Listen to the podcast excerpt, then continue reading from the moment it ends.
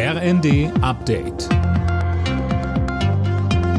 Stündlich neu. Auf den Punkt informiert. Ich bin Nanju Kuhlmann. Guten Abend.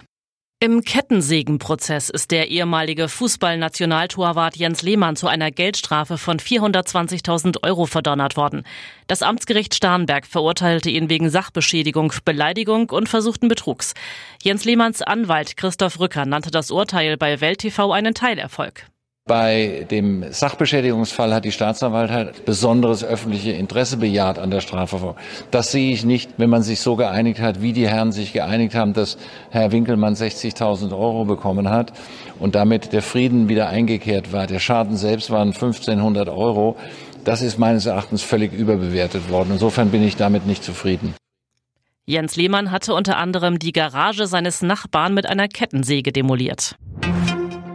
Nach tagelangem Streit hat der UN-Sicherheitsrat umfassende humanitäre Hilfslieferungen für den Gazastreifen gefordert. In einer Resolution heißt es, alle Seiten im Krieg zwischen Israel und den Hamas-Terroristen müssten dafür sorgen, dass Hilfslieferungen sicher und ungehindert ankommen.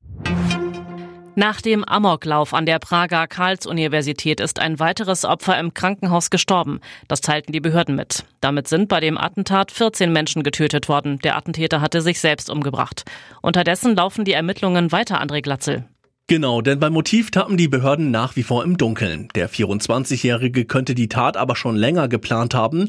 Die Ermittler haben in der Philosophischen Fakultät der Uni ein Waffenarsenal entdeckt. Ganz Tschechien ist geschockt von dieser Gewalttat. Die Regierung hat Staatstrauer angeordnet. An der Karlsbrücke unweit der Universität ist ein Gedenkort eingerichtet worden mit mittlerweile hunderten Kerzen. Alle Nachrichten auf rnd.de